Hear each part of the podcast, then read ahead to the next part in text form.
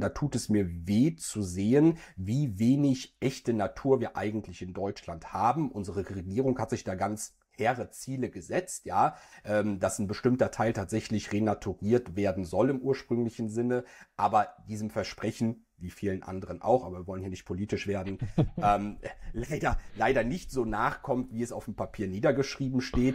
Aber ich bin ja ein ganz großer Fan davon, selbst aktiv zu werden, sprich nicht in Stammtischparolen zu verfallen und sagen, alles ist scheiße, alles ist schlecht, ne? wir sind dem Untergang geweiht, sondern die Initiative zu ergreifen und mit meinen Mitmenschen gemeinsam irgendwie was auf die Beine zu stellen, damit sich der Status quo äh, verbessert. Ja, herzlich willkommen zu diesem Sonderbeitrag in der Weihnachtszeit. Die Weihnachtszeit, die ist das Stichwort, denn da bekommen ja viele Lust, nicht immer nur zu nehmen bei den Dividenden, sondern auch mal zu geben. Und geben, das Stichwort Spenden, auf Spenden haben viele trotz der nicht geringen Abgabenlast in Deutschland ja dennoch manchmal Lust weil wir wissen ja alle, die Spenden kommen nicht, die, die Steuern meine ich natürlich, die Steuern kommen nicht immer da an, wo sie denn wirklich gebraucht werden. Heißt, die Spende ist trotzdem ein, ein wichtiges Tool zur Finanzierung von, von Projekten, von Nachhaltigkeitsprojekten, von sozialen Projekten. Und ähm, darüber spreche ich heute mit dem David, der ja nicht nur ein, ein Kapitalist ist, der früh in Rente gehen möchte, sondern auch eine, eine authentische Ehrenamtlichkeit verfolgt. Ich lache dabei jetzt zwar, aber äh, der David Frank ist tatsächlich eine vielfältige Persönlichkeit mit, mit Kapitalisten und auch ganz äh, altruistischen Motiven. Ähm, David, mal an dich die Frage.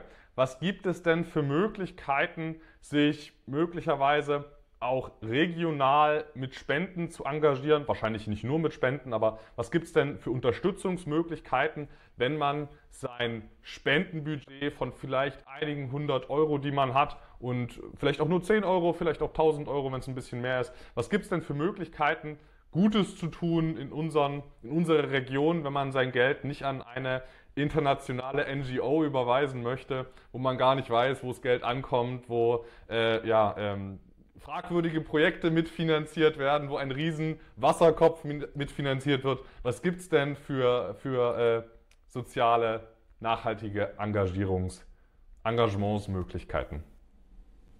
Ja, hi Anton, erstmal vielen Dank für die Einladung und das ist natürlich ein ganz spannendes Themengebiet.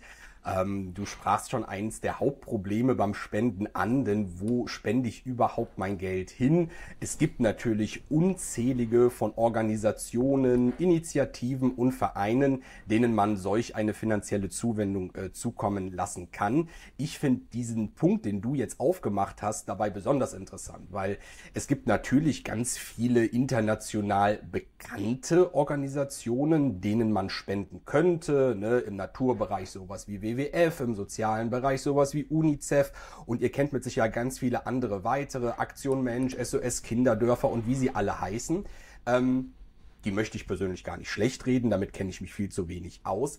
Aber was mir oft bei diesen großen Organisationen fehlt, ist der Punkt der Nachvollziehbarkeit. Ja, also was passiert am Ende des Tages mit dem Euro, den ich dieser Organisation zur Verfügung gestellt habe? Natürlich werden dann immer irgendwelche Leuchtturmprojekte rausgekramt und prestigeträchtig dann auf der Website veröffentlicht und gezeigt und man hat dann im Gefühl, wirklich mein Geld hat da genau das ermöglicht. Das stimmt mit Sicherheit zum Teil auch, weil ein Teil der Spende da mit Sicherheit reingeflossen ist.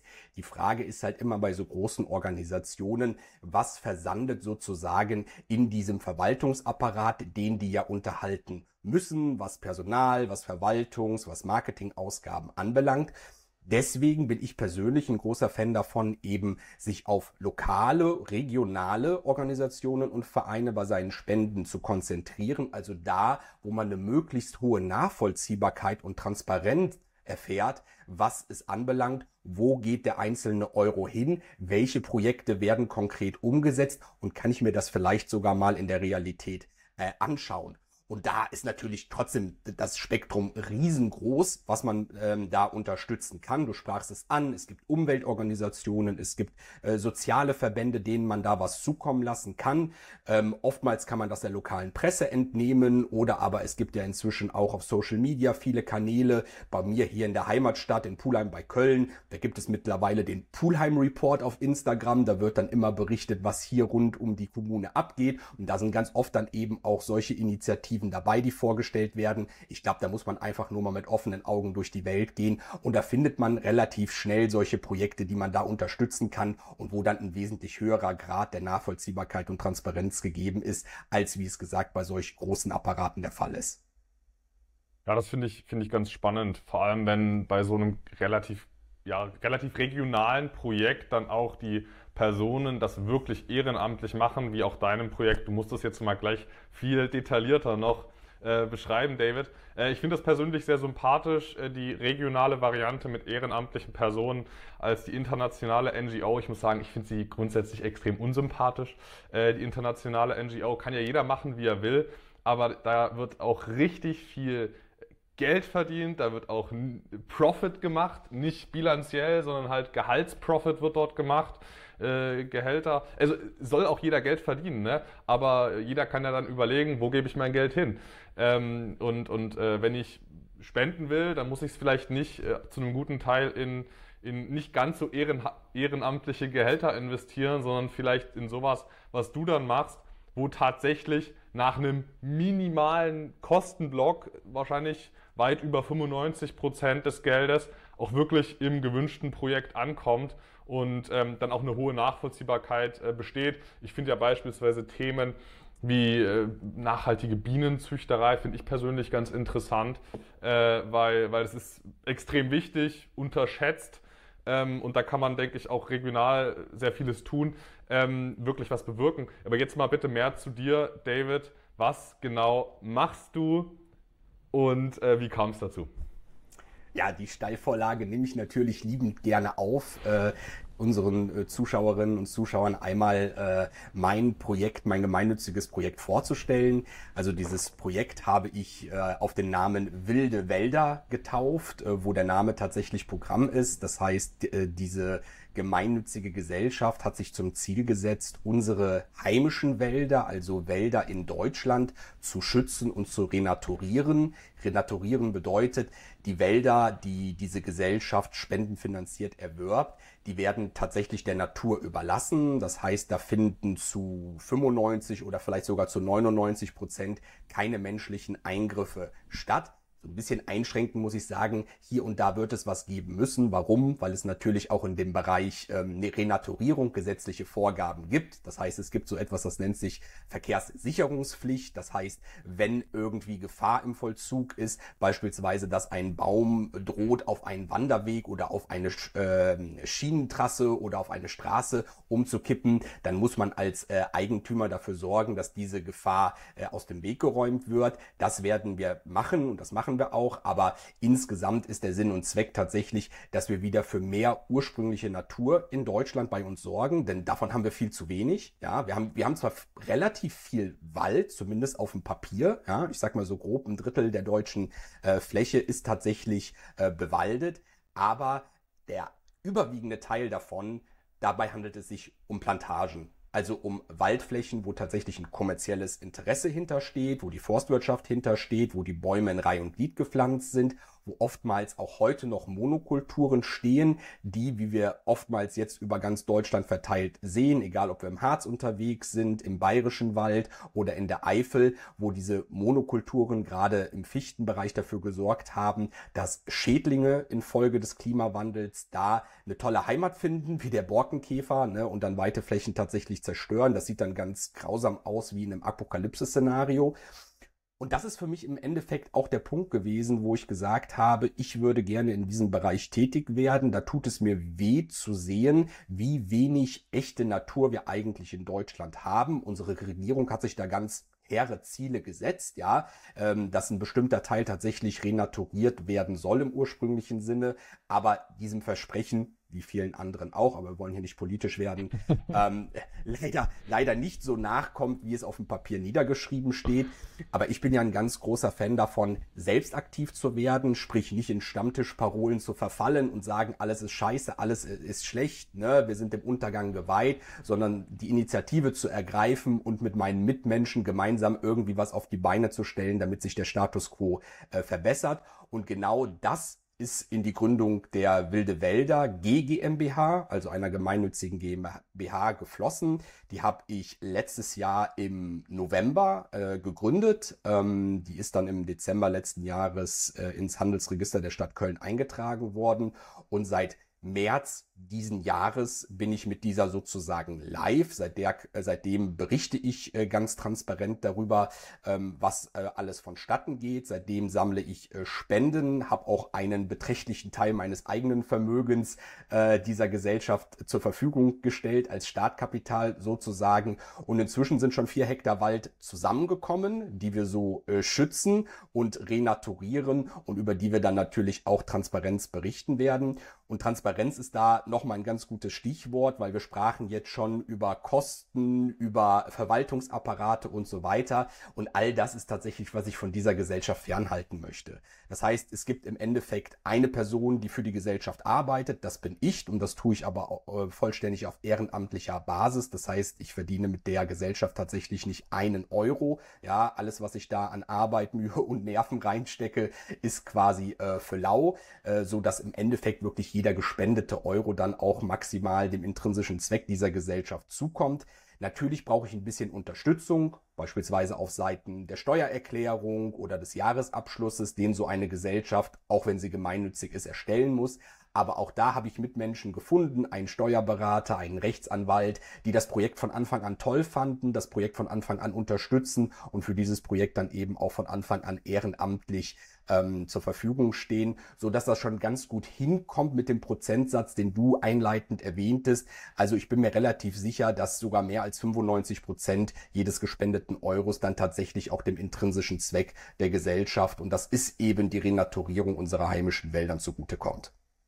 Nun ist ja ein hoher Spendengrad, effektiver Spendengrad äh, eine schöne Sache. Ich frage mich natürlich dann immer, unterstützen wir denn wirklich hierbei was Gutes? Ähm, das ist jetzt, hört sich vielleicht für den einen oder anderen jetzt äh, ja, ein bisschen abstrakt an, aber es wird auch ganz viel, sag ich mal, als, als Spendenziel beworben. Hier können Sie helfen, hier können Sie Gutes tun. Und es sieht im ersten Moment alles total einleuchtend aus. Ähm, ich will es jetzt nicht zu sehr aufmachen, aber gerade die gesamte Afrika-Hilfe wird immer als Hilfe verkauft. Und wenn man sich es mal genauer ansieht, haben wir eher Abhängigkeiten geschaffen als Westen Abhängigkeiten. Wir haben heimische Wirtschaft zerstört. Äh, wir, wir, wir verhindern eigene, eigene Entwicklungsprozesse. Also nur mal, nur mal Überlegung, äh, wenn, man, wenn man Kleidung braucht, dann gibt es heimische Produzenten.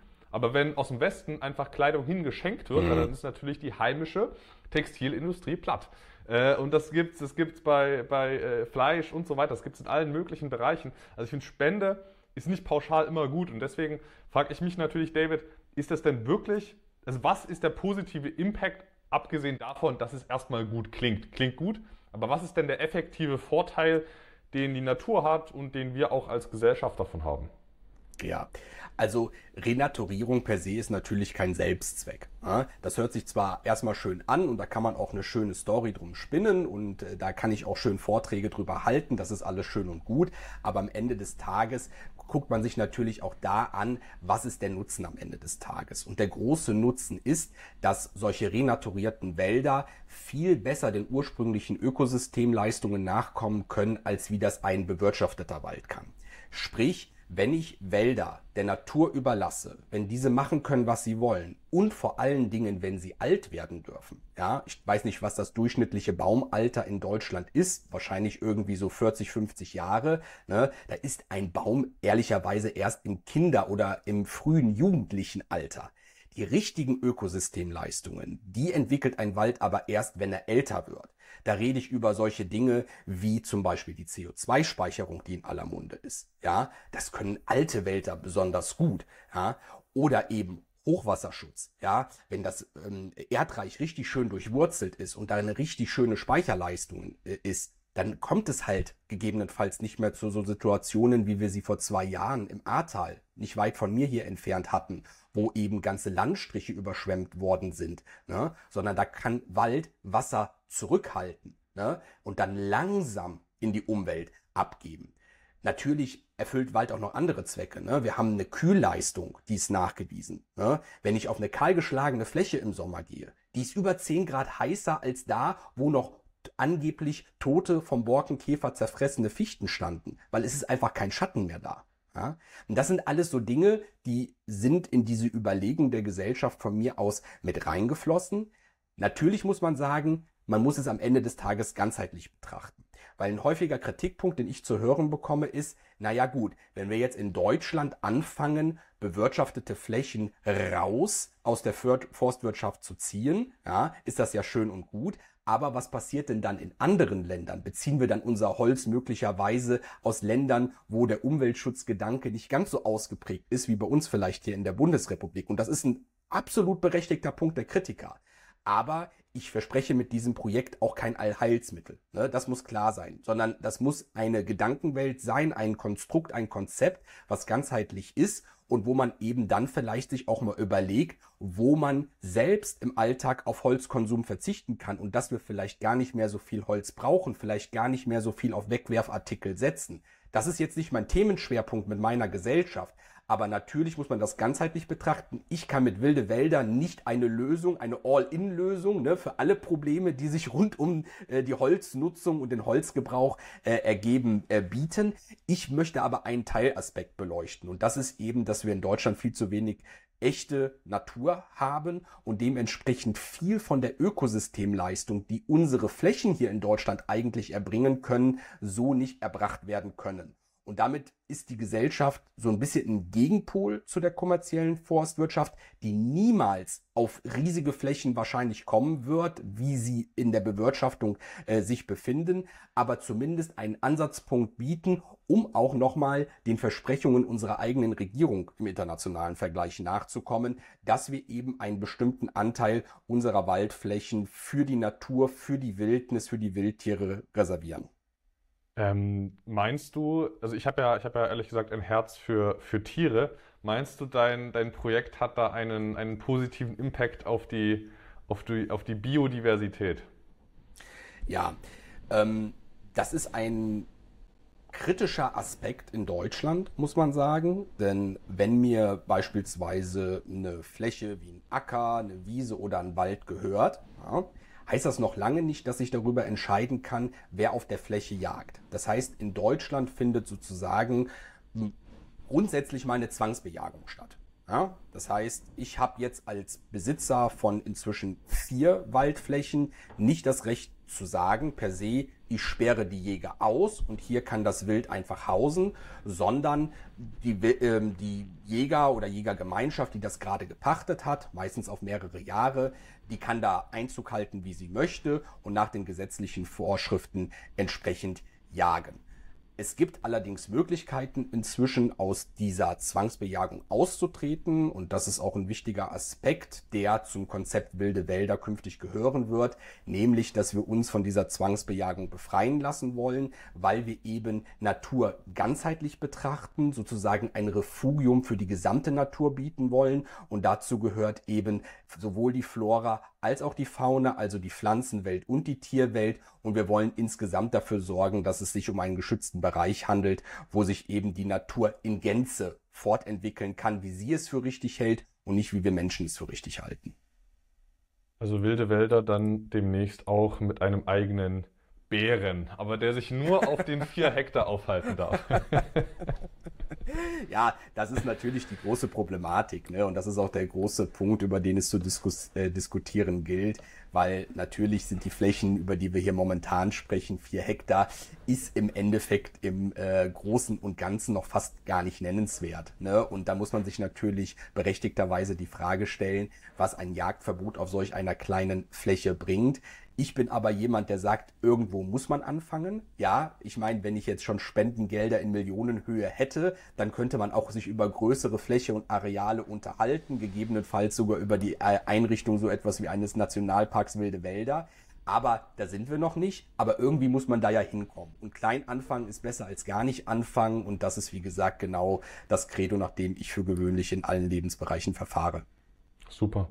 Ähm, hast du denn jetzt, David, äh, seit deiner Übernahme der, der Waldflächen oder nach der gesellschaftlichen Übernahme der Waldflächen, das bist ja nicht du, ähm, hast du denn da jetzt schon irgendwelche Veränderungen feststellen können? Liegt jetzt irgendwie mehr, mehr Altholz rum, was ja Lebensraum ist für Insekten und so weiter und dann im Anschluss auch für die Vögel? Gibt es da schon irgendeine messbare oder, oder sichtbare, augenscheinliche Veränderung? Oder ähm, ist es jetzt, oder nimmt man erstmal jetzt keine Veränderung wahr? Also ich muss da die Hoffnung ein bisschen enttäuschen, weil die Zeiträume, in denen wir Menschen für gewöhnlich denken, sind, was den Wald anbelangt, grundsätzlich äh, ja deutlich zu kurz, muss man sagen. Ne? Also wenn wir über Waldentwicklung sprechen, dann ist, sind das Zeiträume von mehreren Jahrzehnten, wenn nicht sogar mehreren Jahrhunderten. Und von Jahr zu Jahr da einen Vergleich anzustellen, macht in meinen Augen wenig Sinn. Nichtsdestotrotz äh, begleiten und dokumentieren wir natürlich möglichst eng, wie sich die Wälder fortentwickeln. Ich sag mal, die letzte Fläche, die wir übernommen haben, ist beispielsweise eine kleine Fichteninsel, die ist umzingelt von Buchenwald. Und ich bin persönlich total gespannt, wie sich das Ganze weiterentwickelt, wenn jetzt keiner diese kleine Fichteninsel weiter bewirtschaftet. Das heißt, werden die Buchen, die diese Fichteninsel umzingeln, dann die Überhand gewinnen und da werden dann Buchensprösslinge äh, keimen und dann werden irgendwann über die nächsten Jahre und Jahrzehnten die Fichten nach und nach verdrängt oder wächst da gar nichts mehr und die Fichten schaffen es irgendwie zu überleben ne, und äh, gehört, gehören dann halt zum natürlichen Lebensraum ich finde das persönlich ganz spannend und auch spannend, das zu dokumentieren. Und ich sag mal, wenn wir uns in fünf Jahren unterhalten, kann ich vielleicht schon mit ein paar mehr Zwischenergebnissen aufwarten, wie das jetzt nach wenigen Monaten der Fall ist. Gut, dann stelle ich mir jetzt natürlich die Frage, oder dann stellt sich der Zuschauer vor allem und der Zuhörer jetzt natürlich die Frage, wie kann man denn, wenn man sagt, ich will jetzt mein Geld nicht zur NGO geben und keinem anderen regionalen Projekt, äh, wie kann man denn dieses Projekt unterstützen, in welcher Form? Also wir werden ja wahrscheinlich auch einige Großgrundbesitzer hier unter den Zuschauern, Zuhörern haben. Ähm, wahrscheinlich darf man Ländereien direkt spenden. Was ist denn aber so der klassische Spendenweg? Habt ihr eine, habt ihr eine, eine PayPal-Adresse? Genau. Also der gängigste Weg ist tatsächlich die monetäre Spende. Flächen gespendet bekommen haben wir jetzt noch nicht, obwohl das auch ein interessanter Ansatzpunkt ist, ne? weil die deutsche Waldbesitzerlandschaft ist sehr zerklüftet. Wir haben zwar ein paar Großgrundbesitzer, aber auch ganz, ganz viele kleine Besitzer, die mal hier 2000, mal da 5000 Quadratmeter Wald besitzen, vielleicht schon in der zweiten, dritten, vierten Generation, vielleicht jetzt keine Nachfahren mehr haben und sich überlegen, was mache ich denn mit meiner Waldfläche? Und im Endeffekt ist das genau meine Zielgruppe, auf die ich schiele, ne, wo ich im Endeffekt dann auch an die Flächen für wilde Wälder komme. Und der gängigste Weg ist, wie gesagt, die monetäre Spende. Das heißt, wir haben natürlich ein Spendenkonto. Das ist bei der GLS Gemeinschaftsbank. Das kann man auf unserer äh, Internetseite wildewälder.org alles einsehen, wie da die IBAN, wie die ähm, BIC ist, um da, da entsprechende Überweisungen ähm, anzuweisen. Ähm, es gibt natürlich eine äh, Spendenadresse bei PayPal. Das ist spenden.wildewälder.org.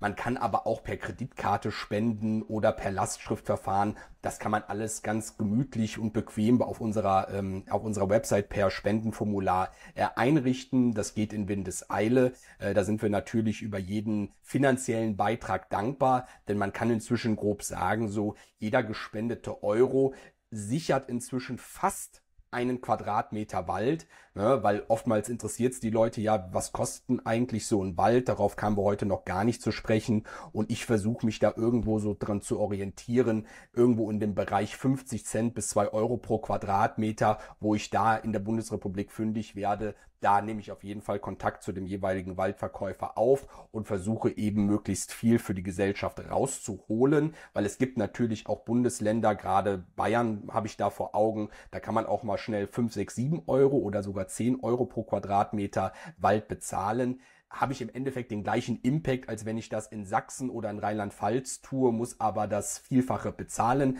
Da bin ich natürlich nicht willig zu und deswegen versuche ich da, und das ist auch mein Hauptaufgabengebiet für wilde Wälder, eben Flächen zu identifizieren, wo wir mit möglichst wenig Kapitaleinsatz einen möglichst großen Effekt erzielen. Und da, wie gesagt, bin ich natürlich für jede finanzielle Zuwendung sehr dankbar, die natürlich auch steuerlich absetzbar ist. Das heißt, die Gemeinnützigkeit der Wilde Wälder GmbH ist inzwischen hier von meinem lokalen Finanzamt Bergheim äh, bestätigt worden. Das heißt, ich darf jeden, der eine Spende der Gesellschaft zukommen lässt, eine Spendenbescheinigung ausstellen und die kann man dann im Folgejahr in seiner Steuererklärung entsprechend angeben und die ist dann auch direkt steuermindernd wirksam. Ja, jetzt hast du direkt schon die Masterfrage der steuerlichen Absetzbarkeit äh, vorweggegriffen. Die hatte ich mir eigentlich für unsere deutschen Zuhörer, Zuschauer als letzten Schluss aufgehoben, weil äh, ja, Steuern sparen und Gutes tun, das ist ja nochmal eine besonders attraktive Kombination. Ähm, und von den Grundstückspreisen können viele Häuslebauer auch nur nur träumen. Also es ist sehr, sehr, sehr, sehr interessant. Also in Dresden, in meiner Heimat, da äh, wurden schon äh, in guten Lagen also zigtausend Euro für, für einzelne Quadratmeter bezahlt. Das ist. Ähm, Na klar. Aber, aber gut, hier geht es jetzt erstmal nicht ums Wohnen, sondern um die Gemeinnützigkeit. Ähm, David, hab, hab vielen lieben Dank für die, für die Vorstellung dieses Projektes, was ich ja persönlich sehr sympathisch finde, mal wirklich was zu machen und nicht einfach nur ähm, ja, irgendwelche Konstrukte, wo man nicht genau weiß, was dahinter steckt. Jeder kann sich jetzt selbst überlegen, will er das unterstützen, möchte er dann einen, einen Teil, ein Teil dieses Ganzen werden und ähm, der ein oder andere Grundbesitzer, der kann ja auch schauen, ob er vielleicht eine kleine Scheibe seiner Ländereien an, an die äh, Wilde Wälder G GmbH abtreten möchte. Und falls man einen Großgrundbesitzer kennt, der darf gerne auch mitmachen. Ich finde, David, du schmunzelst jetzt, aber mehr Leute, als man glaubt, haben solche Ländereien. Also ich will den Versuch hier nicht unversucht äh, stehen lassen.